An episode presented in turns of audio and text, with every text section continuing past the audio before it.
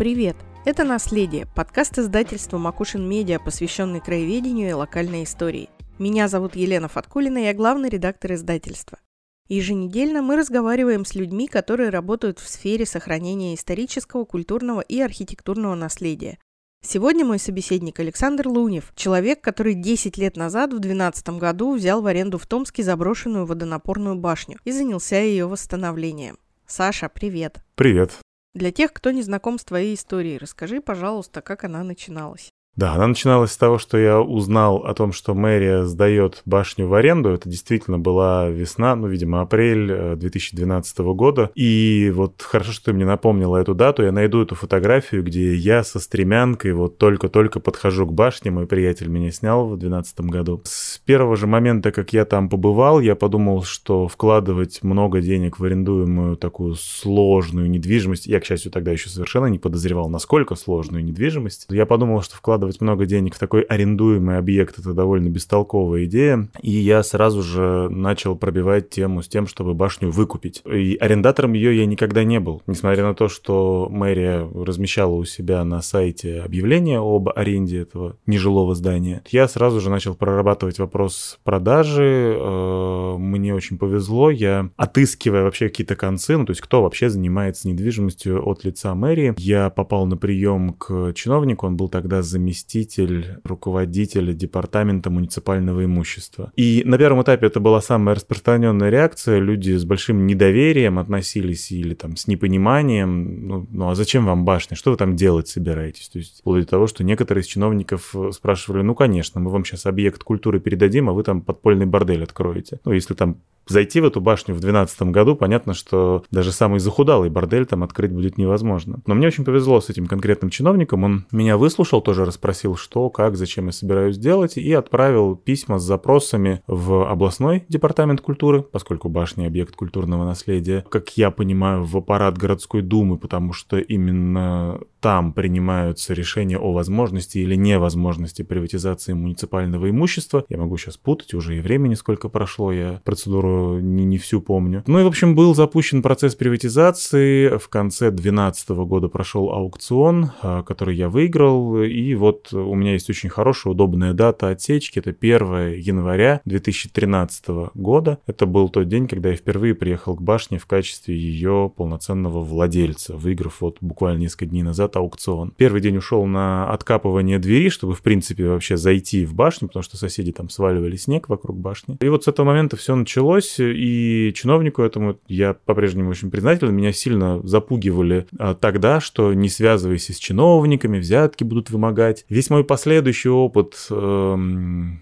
с коммунальными службами, муниципальными властями. Он скорее показывал такое нежелание что-либо делать, но вот в случае с этим чиновником мне очень повезло, а его судьба за это, в свою очередь, наказала. Он теперь исполняющий обязанности мэра Томска, Михаил Аркадьевич Райтнер. Если вот эти 10 лет разделить на какие-то этапы, то что бы ты выделил в жизни башни и твоей, что происходило? Ну, э, как я уже говорил, я тогда очень плохо понимал, за что я берусь, во что я, в принципе, влажу. Ну, вот был такой нулевой этап, это когда там я оплачивал экспертизу по определению стоимости, бегал между мэрией и департаментом культуры, там вот появлялся этот документ охранные обязательства. Этот нулевой этап закончился аукционом. Первый этап был, когда я набрал огромное количество кредитов, э, наивно полагая, что вот сейчас я там за год, ну, может быть, за два, вложив миллион-два, ну, максимум, ну, 3 миллиона, ну это прямо с большим запасом, я уже переоборудую эту башню в свое жилье. Закончилось это тем, что два года спустя я разорился. То есть я не смог платить по кредитам. А, я тогда еще, как водится у русских людей с низкой финансовой грамотностью, еще брал кредиты, чтобы платить по кредитам. Закончилось все очень плохо. В 2015 году я разорился, не было никакой возможности платить по кредитам. До этого момента я активно вкладывал вот эти вот кредитные деньги в башню, там появились скелеты перекрытий, был разработан проект реставрации и приспособления, решались вопросы с водой, электричеством, э, вот крышу еще я, кажется, успел из этих денег сделать. Ну, а потом, собственно, был такой период затишья, когда единственное, что я мог делать, это чистить кирпичи на первом этаже башни. Ну и очень-очень-очень потихоньку продвигалась работа с окнами башни. Я тогда сгоряча пробовал еще организовать краудфандинг на ремонт внешних фасадов башни, на декор на крыше и окна. Туда же думал вписать. Но этот большой краудфандинг, проведенный на специализированной площадке, он полностью провалился. Однако с тех пор я неоднократно проводил такие мини-раунды краудфандинга, обычно или приуроченные какой-то конкретной необходимости или к какой-то беде, как там катастрофа фланцевого адаптера или пожар в прошлом году. И это эти раунды, они были уже успешными, там и цели ставились гораздо скромнее. И вот в таком режиме я как-то зарабатываю деньги, сейчас я занимаюсь строительством частных домов, это тоже дает какие-то доходы. Вот у меня появился такой постоянный работник на башне, и вся внутренняя красота, которая есть, не конструктив, не инженерные системы, а именно вот декоративные какие-то вещи и финишная отделка, это все сделано его руками. Это, наверное, такой следующий большой этап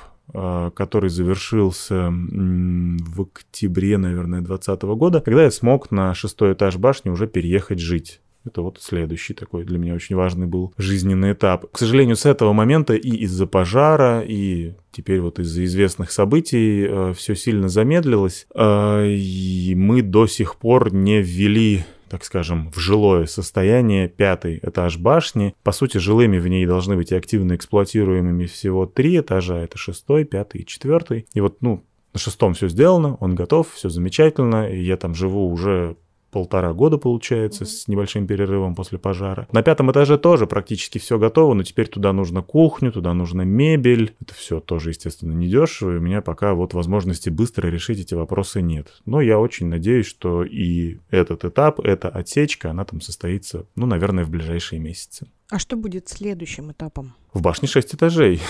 В башне есть подвал, в башне есть чердак.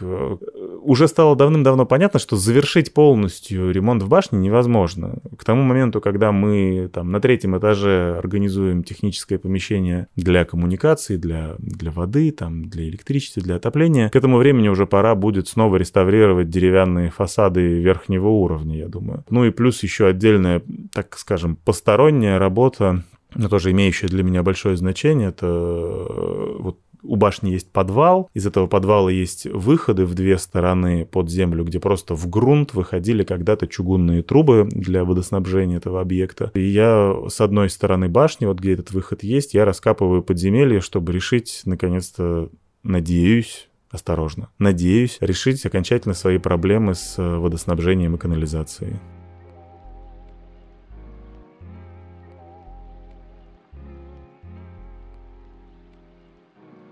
Вот эти проблемы с водоснабжением, я же помню, там было как-то связано с тем, что непонятно было, к чему вообще относятся эти трубы и с чем связана башня. Ой, это длинная история. Еще в 2013 году я у водоканала запросил технические условия на подключение воды. А мне тогда сказали, что ближайшей точкой подключения является там водораздаточная колонка, которая находится в 60, что ли, метрах от башни. Вот от нее вы можете подключиться. Вот вам технические условия. И по этим техническим условиям вам нужно построить часть водопровода подземного. Ну, сейчас я знаю, что это можно там делать э, направленным горизонтальным бурением, что это, ну, на самом деле не супер огромные деньги. И можно было двигаться в соответствии с этими тех условиями, там заплатить деньги за строительство участка водопровода, ввести его в эксплуатацию, взять на баланс. Но примерно в то же время мы раскопали в башне подвал. Э, изначально, вот когда я начинал в нее приходить, когда туда приходила комиссия, выглядело все так, что у нее есть подвал с земляным полом глубиной, ну, видимо, около двух-двух с половиной метров. Оказалось, что вот этот земляной пол — это не пол, это глина, которую через э, проемы в цоколе в подвальной части башни надавила вот за 100 с лишним лет ее жизни с 1800 ориентировочно 95 года. И мы начали эту глину вручную выкапывать, ведрами выносить наверх.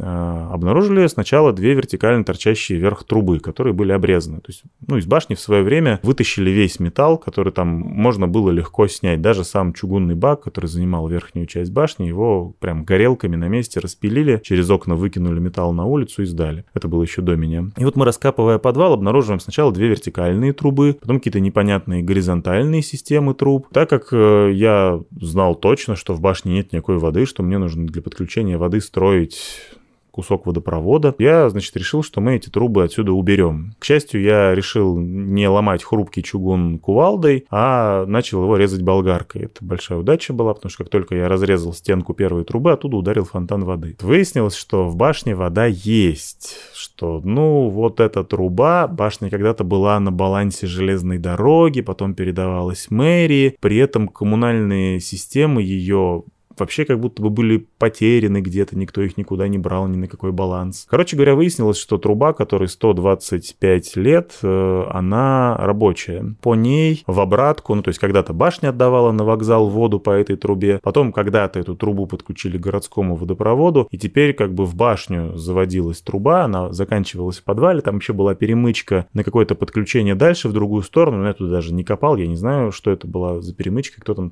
получал воду по этой трубе, когда-то много лет назад она была перекрыта, заварена. В общем, выяснилось, что вода у меня есть. Я от нее там сделал врезку, написал письмо в водоканал, что вода-то есть, я тут пользуюсь, давайте поставим счетчик, я буду вам платить деньги. Мне ответили в том духе, что ваше подключение незаконно, э, вы воруете воду э, и всякое такое, труба не на балансе, ничего делать не будем. Спустя там несколько лет, когда я э, решал одновременно еще проблему с канализацией, с тем же водоканалом, с той же мэрией, это, конечно, причина больших моих разочарований, э, в этих двух структурах. Ну, в общем, решал я проблему с канализацией, раскопал большой котлован рядом с башней, добрался до того места, где вот эта труба выходит из подвала, решил, что там надо поставить колодец, надо поставить фланцевый адаптер, написал письмо в водоканал, что типа вот я купил фланцевый адаптер, вот у вас есть труба, она заканчивается в моем подвале, давайте ее вынесем. Э, это вроде как, несмотря на то, что трубы не на балансе, это ваша проблема должна быть. Они мне в ответ сказали, да, конечно, оплатите согласно калькуляции 50 с лишним тысяч рублей. Я так здорово удивился, а за что я-то должен платить, если это... Если это ваша да, труба.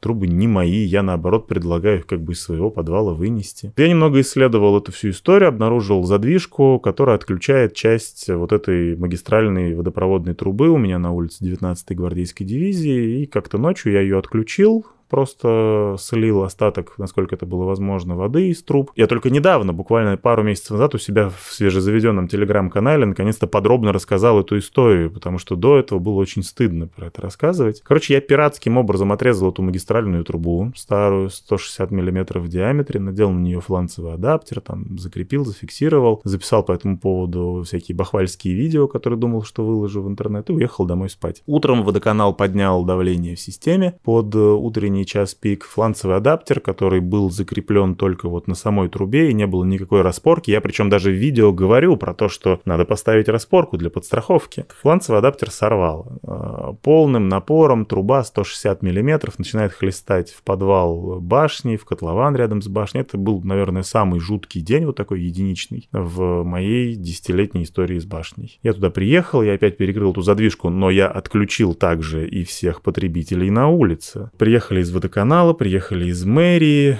Э, вроде как все ругались, там на меня все орали, что сейчас будут устранять аварию, но в итоге я же вызвал экскаватор, который там выкопал эту задвижку обратно, ее установили, укрепили. Самое удивительное это то, что мне водоканал потом прислал требования об оплате вот там утраченной воды, ремонтные бригады, там какой-то упущенной прибыли. И это был счет на 36 тысяч рублей а не на 50 тысяч рублей. И я еще сказал, ну как бы окей, у меня сейчас денег нет, вы можете подать на меня в суд, я тут очень удачно как раз обанкротился, или я буду вам платить в течение года по там 3 тысячи рублей в месяц. Вот они согласились, я платил, я закрыл этот долг. А, эта история как-то затихла. Два года назад приехала ремонтная бригада, нашла этот мой колодец, где установлен фланцевый адаптер, отрезала его и выставила мне еще дополнительный штраф на 200 тысяч рублей за то, что я много лет пользуюсь водой незаконно. То есть я в итоге убедил их, что я беру на баланс вот этот старый кусок трубы от башни до колонки. Я ставлю счетчик, я плачу по счетчику, и я постепенно оплачиваю вот этот вот штраф за незаконное пользование водой. И я продолжаю этот штраф выплачивать, эта история все еще не закончилась, точно так же, как все еще не закончилась история с канализацией, но как бы деваться мне некуда, постепенно, я думаю, эти проблемы будут решены.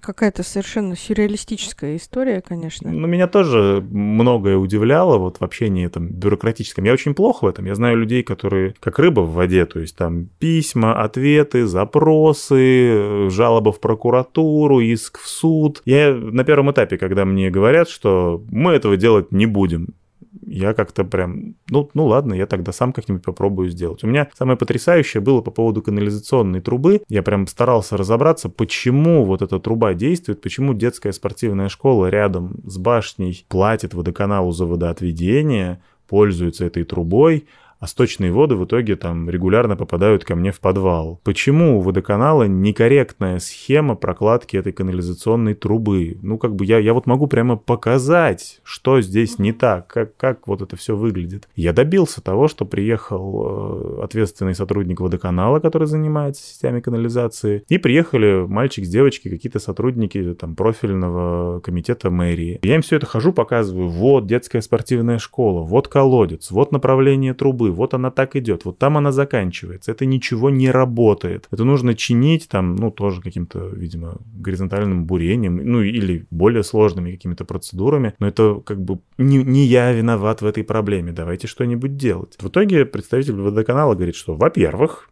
вы ничего не докажете, что эта труба проходит вот таким маршрутом, а не изгибается под улицей на 90 градусов. Хотя все понимают, что канализационные трубы не могут быть таким образом проложены, что, ну, как бы это просто отмазка. Во-вторых, вы тут, значит, что-то копали, мы видели, вы что-то тут ремонтировали, резали. Значит, это вы сломали канализационную трубу. Значит, это вы виноваты, и вы с ней разбираетесь. А, типа, водоканал делать ничего не будет. Мальчик с девочкой из мэрии говорят, ну как же так, это же как бы бесхозные сети, вы за них отвечаете. Ну вот у водоканала сейчас нету ресурсов, чтобы обслуживать вот этот участок бесхозной сети. То, что детская спортивная школа платит за сточные воды, за водоотвод, ну как бы мы уверены в том, что в конечном итоге эти сточные воды попадают в наши коллекторы. А вот как, каким конкретно маршрутом, каким образом это происходит, нас это не касается. Ну, то есть даже не, несмотря на всю известность твоего проекта, ты ни разу не ощутил, скажем так, э, поддержки в вопросе нормального и понятного подключения башни к сетям? Ну, я бы сказал, наверное, что благодаря моим интервью и в том числе вот тому, что я сейчас тебе рассказываю, в водоканале это в конечном итоге становится известно. И когда я попадаю на прием к главному инженеру водоканала и прошу все-таки заключить со мной договор, его первая реакция такая, что ага, значит, как ругаться на водоканал во всяких интервью, это мы, пожалуйста. А как там вода нужна, мы приходим в водоканал, подключите меня, пожалуйста. Ну, как бы... Ну, вообще это логично, это я монополист, так понимаю, ты 10 да, лет уже ходишь с этим вопросом. У меня нету никакой возможности. Ну, то есть я могу, конечно, там разбурить скважину, вот как мы сейчас в частных домах, которые строим. Ну да, бурится скважина, ставится насос, ставится там очистная система. Все это можно сделать, но, блин, вода была у меня в подвале. Как вообще, вот, вот эта логика ускользает от меня все 10 лет. Ты же разбирался в исторических корнях башни. Насколько я понимаю, она возникла еще до Томского водопровода. То есть, по идее, это то, что возникло при железной дороге. Да. Э, я, к сожалению, не делал нормальное исследование архивное, но там какие-то кусочечки я видел, слышал. Э, в книге в одной я видел иллюстрацию. Э, башня была построена как часть сооружений вот этой железнодорожной ветки, примерно одновременно с Томским вокзалом, ну, собственно, вокзал Томск-1. Если от вокзала провести перпендикуляр к реке Тами, то вот он пройдет через башню. Э, башня стоит на высоком берегу. И ориентировочно в 1895 году вот была запущена насосная система, которая от реки качала воду наверх в башню. В башне стоял этот огромный бак, и из него уже самотеком вода подавалась по подземной трубе на вокзал. Но в начале 20 века в Томске начали строить городской водопровод. Это такая известная хорошо история. И в какой-то момент, я так понимаю, что вокзал подключили к этому водопроводу. Башня много-много лет оставалась еще локальным таким накопителем воды. Рядом с ней стояла колонка, вот, которая работала именно от башни. Потом перенесли колонку и подключили ее уже именно к городскому водопроводу. И ну, у меня большой, конечно, пробел. Я не знаю ничего конкретно об истории башни до начала 80-х годов 20 века. В 81 году, чуть ли не стараниями Егора Кузьмича Легачева, Пугачева. Башню признали памятником культуры регионального значения. Был проведен такой самый простой косметический ремонт. Там ставили окна, что-то еще такое сделали. И э, самые большие работы развернулись рядом с башней. В начале 80-х там заасфальтировали площадку, поставили, значит, зонтики, столики, там сделали кафе-мороженое. Оно вроде каким-то образом было связано с политехническим институтом. Такой типа ком- спецкомбинат питания при политехническом институте. Это все работало до 80-х годов. Есть люди, которые помнят именно это кафе, мороженое, эти столики, эти зонтики. И, по-моему, кто-то даже из ваших подписчиков находил а, вот эту первую цветную фотографию башни из 80-х годов, где эти зонтики. Да, видны. это была, по-моему, серия открыток э, томских как раз заведений общепита, и вот да. одно из них это была фотография. Да, ну, собственно, ты мне и передала, да. Угу.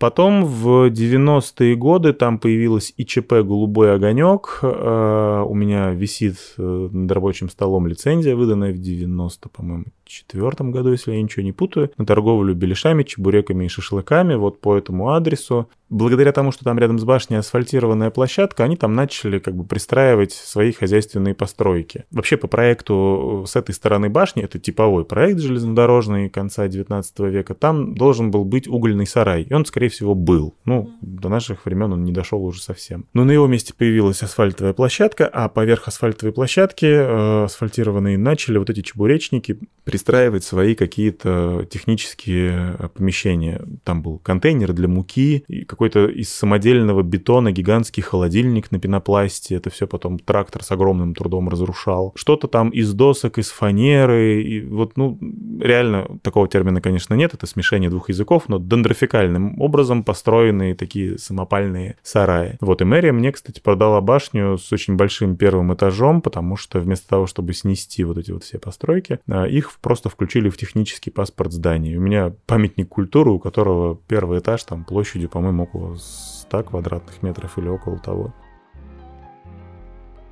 А что было, кстати, в первых, э, ну, точнее, и что было, и что будет э, первые три этажа здания? Я так понимаю, что они не будут оборудованы как какие-то жилые, у них другая задача. Ну, тут проще всего идти просто сверху вниз. А у меня есть чердак, достаточно большой, сухой, хороший чердак. Там стоит сейчас оборудование сотовой связи. Я сдаю в аренду. А на шестом этаже спальня и маленький санузел. Пятый этаж — это самая большая площадь в башне. Там, если прям все включить, то это больше 40 квадратных метров получается. Вот там гостиная будет, э, кухня. Собственно, я сейчас жду как раз это следующий большой этап. На четвертом этаже э, там огороженное пространство. Это еще один санузел и там, в отличие от санузла на шестом этаже, помимо душа будет и полноценная ванна когда-нибудь. Третий этаж это такой будет технический блок, то есть там водоподготовка, отопление, мне нужно там поставить насосную станцию, потому что городского давления с трудом хватает для подачи на шестой этаж. На втором этаже, ну, так исторически сложилось, что я его сдаю в аренду, как раз сотовая связь, еще один там товарищ, у которого стоят сервера, они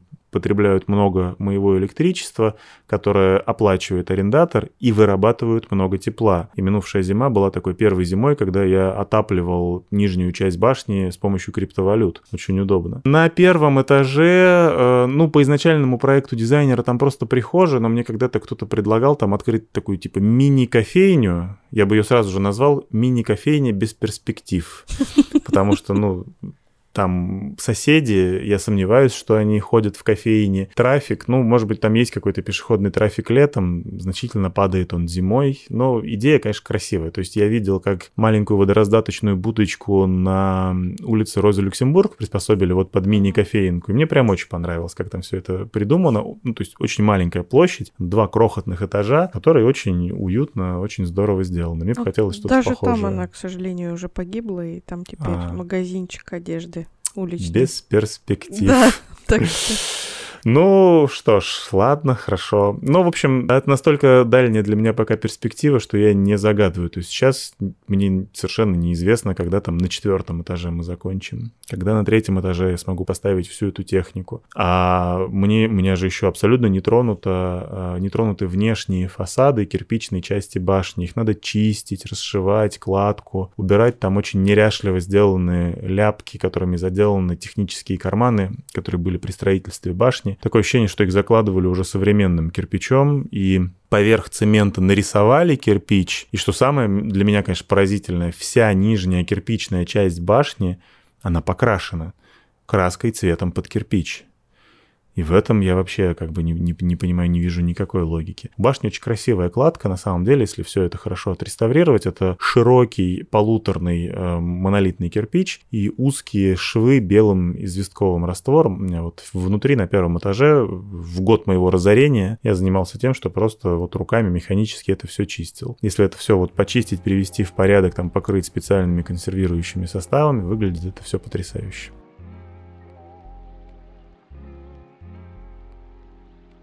К вопросу о деньгах. А, понятно, что это один из самых сложных вопросов во всей этой истории. Можно ли как-то оценить сумму, которая уже потрачена? 11 миллионов. Ой. Это вместе с покупкой. Туда надо для строгости включить и участок земли, вот эти 150 квадратных метров. Это очень много напрасных расходов, как там, не знаю, изначальные технические условия в водоканале, какие-то попытки копать эту канализацию, то есть надо было это делать совершенно иначе, браться с другого конца за этот вопрос. Очень-очень много денег по незнанию я, конечно, потратил, ну, прям скажем, зря. Первый тираж декора, дощечек на башню, там 100 с лишним штук, его вот вырезали весь вручную, мой приятель сделал там за определенную оплату. Весь тираж этих дощечек был подготовлен, а потом он весь покрылся плесенью. Ну и как и бы я его весь просто, да, выкинул. И нормально декор был сделан уже на станке, на специальном, там, с покрытием сразу же консервирующими тоже составами. Это вот было, ну, я боюсь сейчас соврать, это можно посмотреть по моему инстаграму, но, по-моему, это было 4 или 5 лет назад.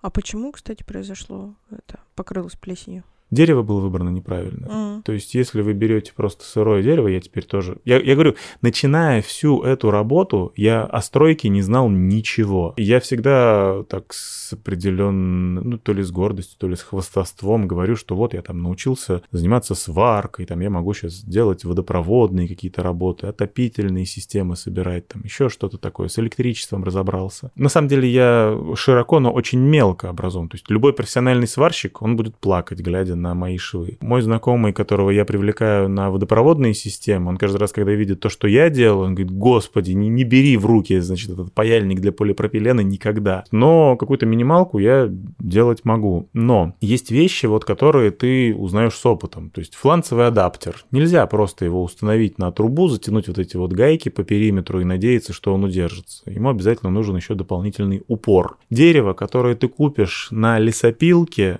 оно будет иметь э, слишком высокую влажность, чтобы из него что-то делать. Это должно быть просушенное дерево. А если ты хочешь, чтобы это было стабильное дерево, которое потом там не перекрутит, не поведет, не еще что-нибудь, тебе нужно заказывать, значит, там клееные щиты. Ну вот у нас, собственно, э, декор на крышу, он сделан из клееной такой доски, которая, ну, как я надеюсь, полностью стабилизирована, уже никаких изменений с ней не будет. Там, я не знаю, заливка бетона, да, что там выдерживая пропорции, на горизонтальных конструкциях, не убирая палубку раньше 72 часов. Вот за 10 лет я очень много всего такого узнал уже по опыту. Вот эти 11 миллионов, их как-то можно разложить? Ну, то есть, условно говоря, столько-то твои собственные средства, столько-то кредит, столько-то краудфандинг и так далее. Ну вот, к сожалению, не особо.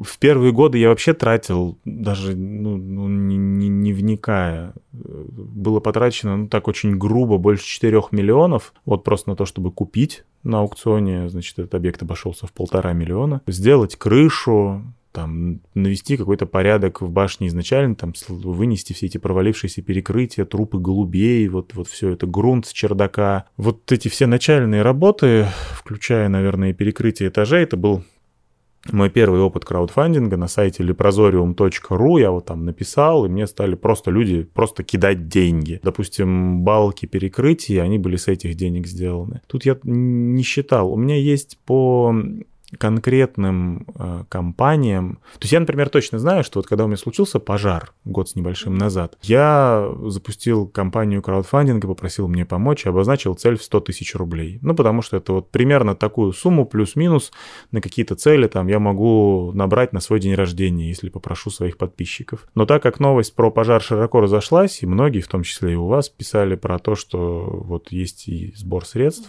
э, собрали в итоге больше 400 тысяч, 400 52, боюсь там в точных цифрах соврать. И получается, что по сути там пожар мне наделал убытков на 600 с небольшим тысяч, но большая часть была закрыта вот именно такими собранными средствами. Да. И сейчас э, вот так разделить, что это краудфа, это были там начальные кредиты в банках. Ну вот я знаю, что в банках у меня сгинуло около 4 миллионов рублей. Ну как сгинуло, это у банков сгинуло внутри меня. это те деньги, которые тратились на башню. Потом сильно-сильно все замедлилось, э, и какие-то деньги я тратил, которые зарабатывал, какие-то деньги, которые я занимал на конкретные нужды, и какие-то деньги вот краудфандингом набирались. И вот так разделить сейчас я, к сожалению, не смогу.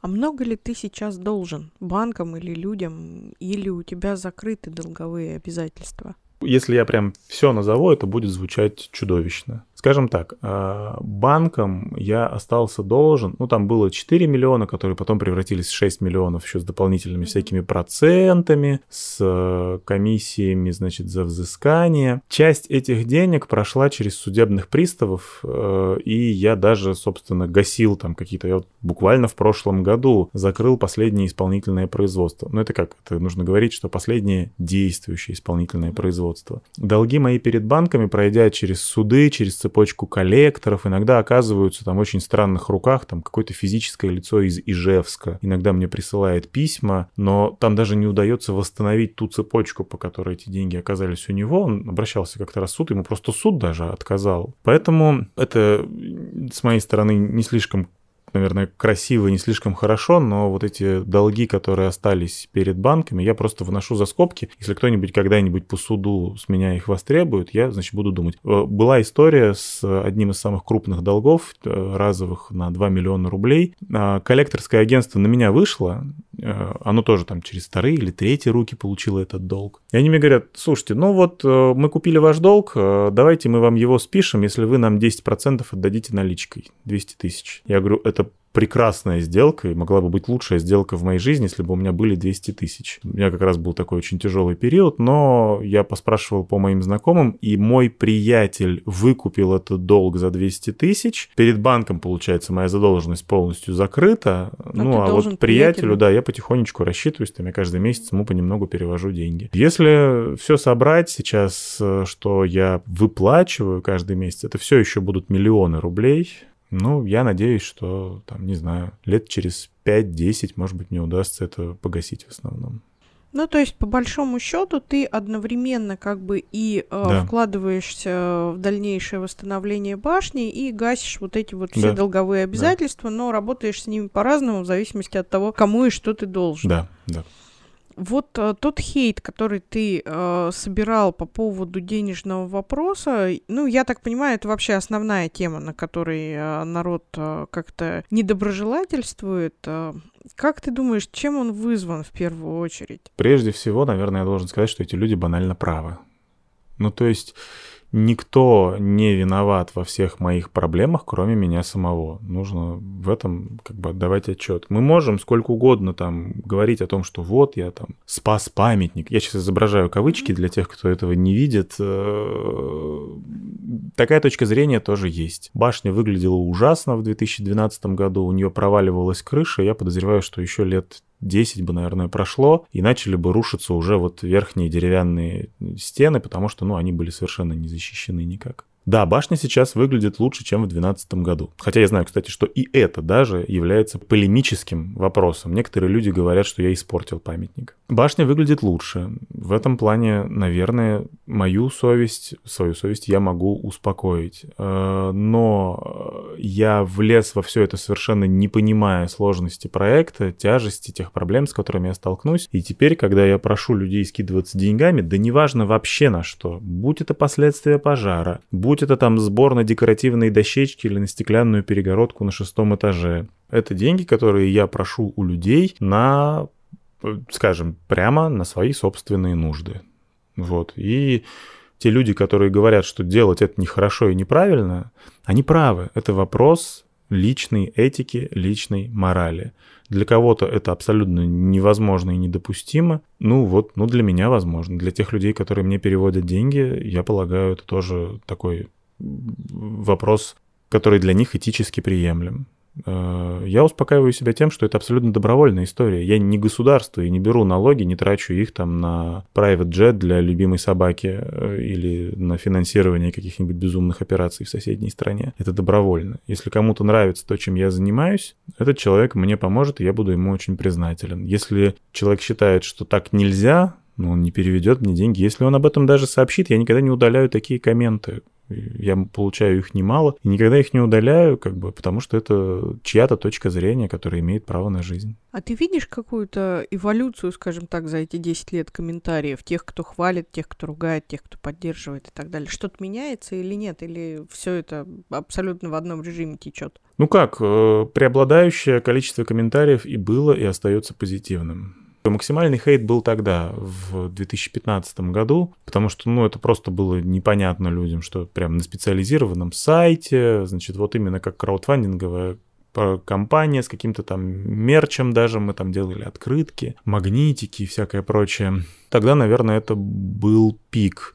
В следующий раз такой хейт я получил 24 февраля этого года по совершенно другому вопросу. Но я не отказываюсь от своей позиции, хотя был вынужден удалить эти посты, потому что они теперь нарушают законодательство. Поэтому вот по части башни я могу с уверенностью сказать, что хейта больше не стало. По-прежнему люди меня поддерживают. По-прежнему иногда это происходит очень для меня неожиданно как-то и, и, и обескураживающе. То есть там, я не знаю, я еду э, в Грузию по рабочим делам, и в банке в очереди вдруг меня окликают, о, Лунев, привет, значит, там, передавай башни. Я просто офигеваю в этот момент совершенно. Понятно, что это такие же э, русские ребята, а может быть, это даже кто-то и из Томска тоже по тем же самым делам уехал в Грузию, я не знаю. Были люди, которые приходили и просто предлагали мне, давай я у тебя поработаю, там, покопаю, еще что-то сделаю. Для меня это совершенно невероятная история, как бы, которая, которая меня очень все-таки все-таки в основном меня воодушевляет. Поэтому, когда у Алексея Будникова вот случилась эта беда с пожаром, Алексей Будников, томский предприниматель, участник городской программы восстановления старинных зданий «Дом за рубль». Ночь на 23 апреля 2022 года в доме на улице Савиных, который Алексей и его команда почти восстановили за 4 года, произошел пожар. Его вероятной причиной был назван поджог. После этого Алексей объявил сбор пожертвований на ликвидацию последствий. Сумма ущерба от пожара составила 5 миллионов рублей. Да, будут правы те, кто говорит, это же коммерческий проект. Леша же собирается как бы отбить вложенные деньги и там зарабатывать на этом гостевом доме. Что это значит, с чего это мы вдруг должны ему помогать. Окей, если вы не хотите помогать, вы ему не помогаете. Но для меня вот эта вся история с домом на Савиных 10А, тем более для меня, человека, который понимает более или менее, чуть-чуть хотя бы понимает, какого, блин, масштаба и сложности эта задача, а Леша еще и все это делает в строгом, значит, взаимодействии, согласии, соответствии со всей этой безумной бюрократией, которую я совершенно не могу переварить. Для меня, конечно, это подвиг.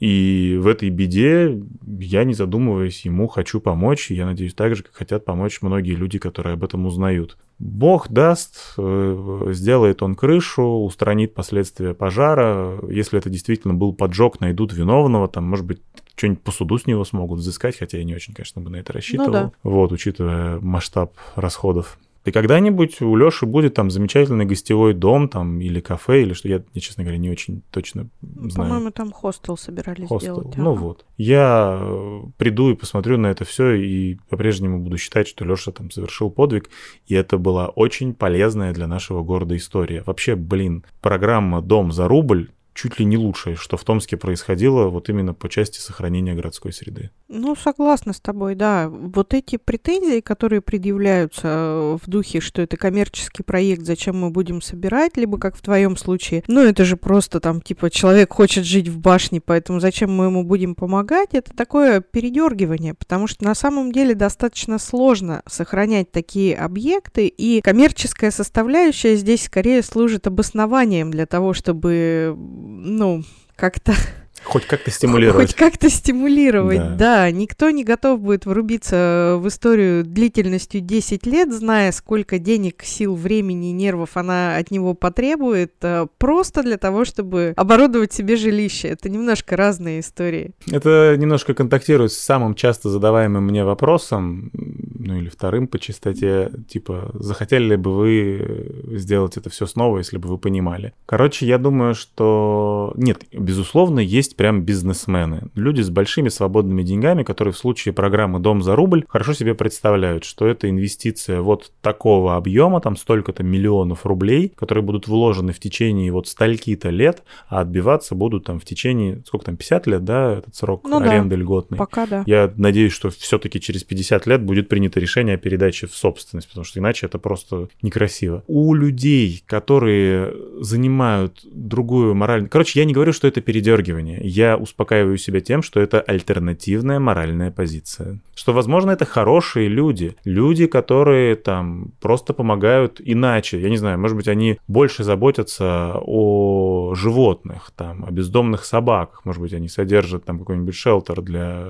собак бездомных. И, и вот в этом проявляется их, я считаю, абсолютно неизбывное человеческое желание делать хорошо. Оно не проявляется, да, вот в случае с какими-то коммерческими или эгоистичными, как это у меня, проектами, связанными там с городской средой, с архитектурой, с чем угодно, но проявляется в чем-то другом. Это просто альтернативная позиция. Ну, просто мне кажется важным объяснять для тех, кто придерживается такой альтернативной позиции, что не все так просто, скажем, с твоими же эгоистичными э, попытками, мотивами. да, ну, мотивами да. вернуть эту башню к жизни, потому что, ну, такой не очень эгоистичный эгоизм получается положить свою жизнь на то, чтобы восстановить башню и жить этой так, жизнью подожди, 10 лет. Подожди, 10 лет это не вся жизнь.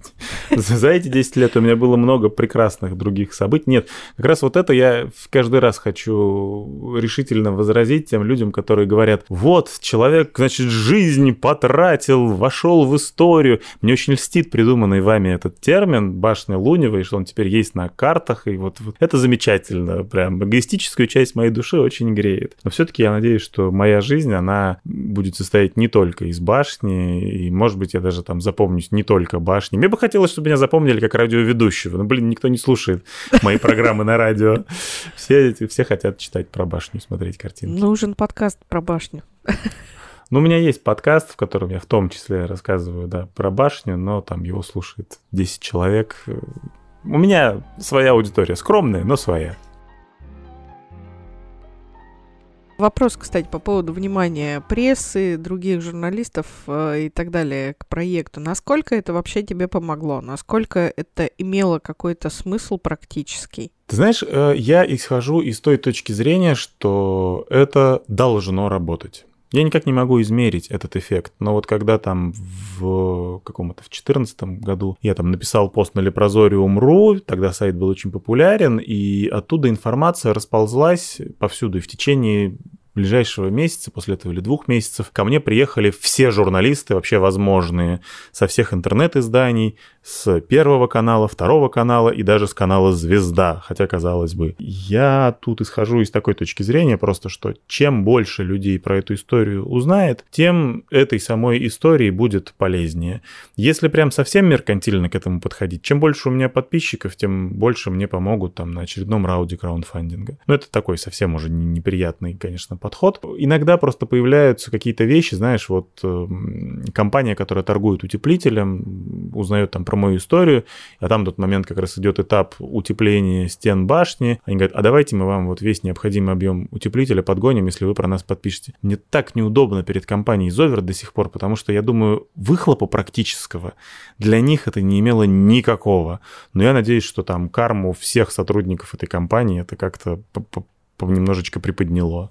По поводу мерча, насколько сработала вообще попытка создать мерч, попытка вот продавать какие-то там фирменные штуки, либо делать э, именные кирпичи, вот эта вся история? Это отдельная и сложная деятельность. Если бы это была какая-то прям команда на проекте, вот есть такие ребята в Екатеринбурге, э, Белая башня, они невероятные просто. Вот, вот там я не вижу вообще никакого эгоизма. Это чистейший альтруизм, это невероятный по масштабу проект, на который еще будет потрачено очень много лет, если все будет нормально. И вот у них прям команда. То есть, например, одна из участниц этой команды организовывала форум хранителей башен и подземелий в Екатеринбурге. Э, у них есть, у меня вот висит дома плакат, копия этого блюпринта, ну, в смысле, э, на копировальной якобы бумаге сделанной вот этой белой башни. Это очень крутая штука. Они проводят э, экскурсии, и вот на экскурсии люди могут эти вещи там покупать. А я утонул, то есть, когда я пытался организовать краудфандинг, я утонул просто в этой безумной логистике, потому что есть производители футболок, там отдельная адская совершенно система с этими размерами, с организацией доставки, с тем, какой принт должен быть на футболке. Есть эти именные кирпичи, которые там заказываются, это печать на металлических табличках, которые там заказываются в одном месте, и там тоже нужно набирать тираж, потому что одна табличка — это совсем большие деньги. Есть магнитики с башней, которые делаются там в третьем месте, есть открытки с башней. И вот даже на этом этапе, допустим, что ты все эти проблемы решил, а потом тебе нужно еще решить проблемы с тем, как ты принимаешь деньги за эти товары, э, как ты там отчитываешься за это перед государством и как ты организовываешь доставку. В итоге я просто в одиночку это все не вывез. То есть, ну, мне нужно было прекращать заниматься башней, заниматься только мерчем, э, чтобы вот э, это, все как-то взлетело. Я иногда сейчас до сих пор дозаказываю магнитики эти виниловые. Когда ко мне приходят люди на, на экскурсии, я просто им дарю эти магнитики. И никаких денег с них за это не прошу.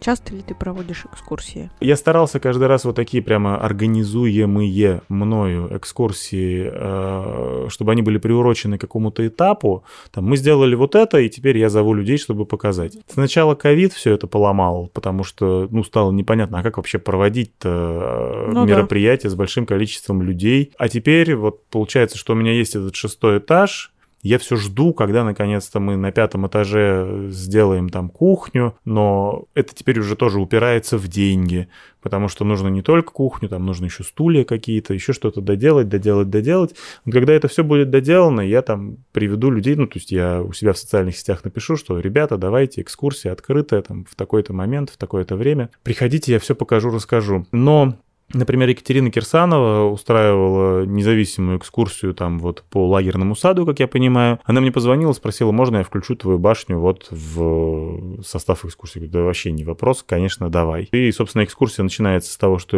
люди собрались возле башни, я их там поводил, показал, рассказал все вот это. А дальше Екатерина уже их повела смотреть лагерный сад. Вот. Э, тут получается, что я ничего не организовывал, мне не надо было заморачиваться там, выделять какое-то время, писать какой-то текст, текст, какие-то фотографии подбирать. Я очень плох в том, что касается фотографий. Зато приходила ваша журналистка и прекрасно нафотала там фотографии. Тоже такая вин-вин ситуация. Поэтому, ну, я бы, наверное, мог сказать, что мне нужно проводить, вот так, мне нужно проводить хотя бы минимум две э, такие открытые экскурсии в начале теплого сезона и в конце теплого сезона. Потому что зимой это сложно делать, э, надо как-то всех людей сразу же в тепло загонять, а там довольно тесно на первом этаже, их нужно как-то по этажам э, распространять. Э, поэтому хорошо было бы делать две экскурсии за теплый сезон.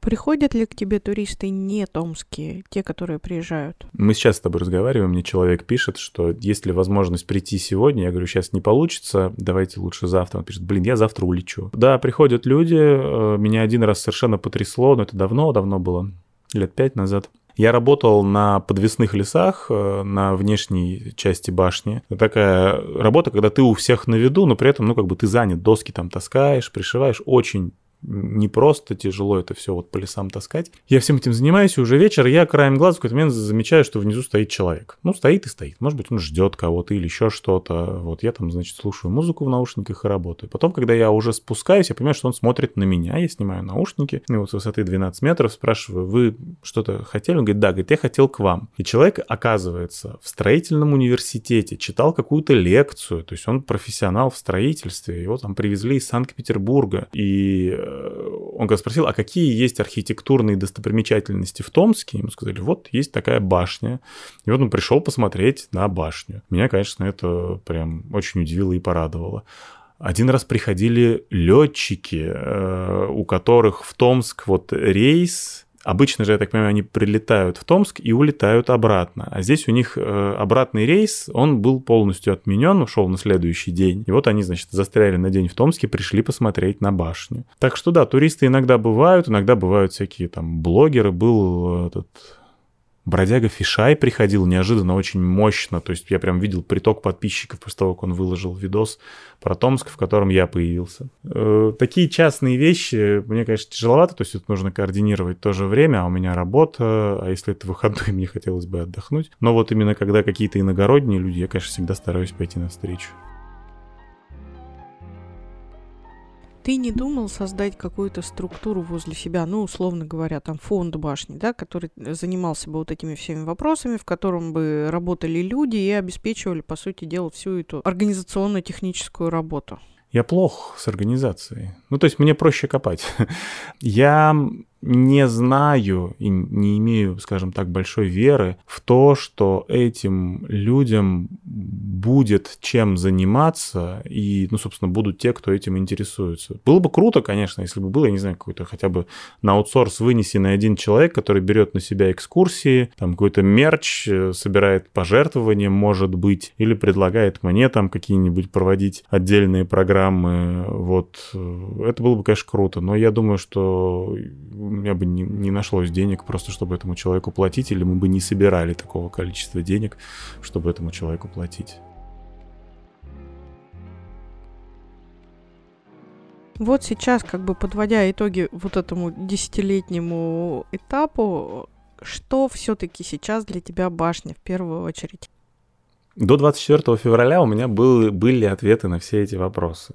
Ну, то есть, да, всего понемногу. Э, башня для меня это огромный проект, который оказался мне несоразмерен, не, не, не самоштабен, но который мне бы все-таки хотелось бы довести вот до какого-то этапа детская эта идея о том, что круто жить в башне, ну, конечно, она сама по себе не стоит 10 лет работы, денег, разорения, э, хейта там, пусть он, он даже не очень большой, хейта в интернете. Это по большей части, мне кажется, уже даже такой общественный проект. То есть люди прям переживают за то, вот как там, что у меня получится получится ли, да, там, как, как это все будет выглядеть и как можно помочь или поучаствовать.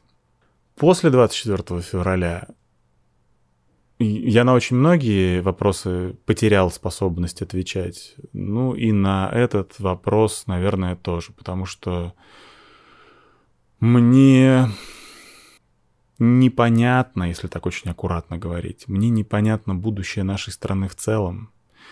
Мне непонятно, как вообще мы все будем в этой стране жить и, и как будут выглядеть наши жизни.